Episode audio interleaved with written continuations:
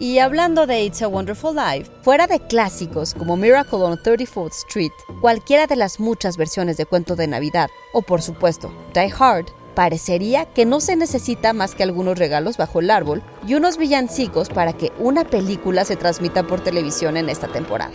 Pero ¿qué será lo que hace de una película cualquiera una verdadera película navideña? Institute. Masterpiece Your Life. Un video publicado por Watch Mojo en YouTube hace una lista de las películas más extrañas para ver en esta temporada. La selección va de filmes como Anna and the Apocalypse, un drama para adolescentes musical navideño de terror, con zombies, hasta cintas en las que ya de menos sale Santa, como a Karate Christmas Miracle, Santa with Muscles con el luchador Hulk Hogan, y películas alucinantes como Santa and the Ice Cream Bunny, Santa Claus Conquers the Martians o Santa Claus de René Cardona, cinta mexicana en la que Santa debe frustrar los planes del diablo para arruinar la Navidad. Y es que basta quizá con situar la historia en estas fechas para que se antoje verla acompañada de un buen ponche.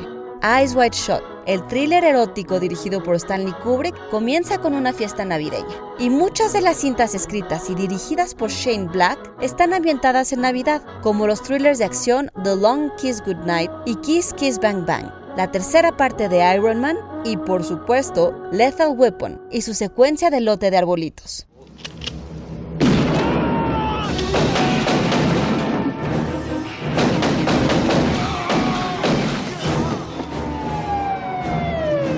Steven de Souza, quien escribió el guion de Die Hard, reveló en diciembre de 2017 que la ambientación navideña de la cinta fue intencional. El productor Joe Silver había hecho Lethal Weapon el año anterior y había decidido que le gustaba que sus películas tuvieran lugar en Navidad, ya que muy probablemente las pasarían por televisión cada mes de diciembre. Y eso significaba que habrían regalías que cobrar.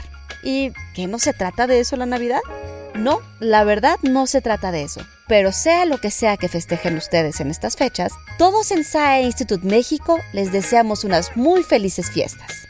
Guión de Antonio Camarillo y grabando desde casa, deseándoles lo mejor para el próximo año, Ana Goyenechea. Nos escuchamos en la próxima cápsula SAE.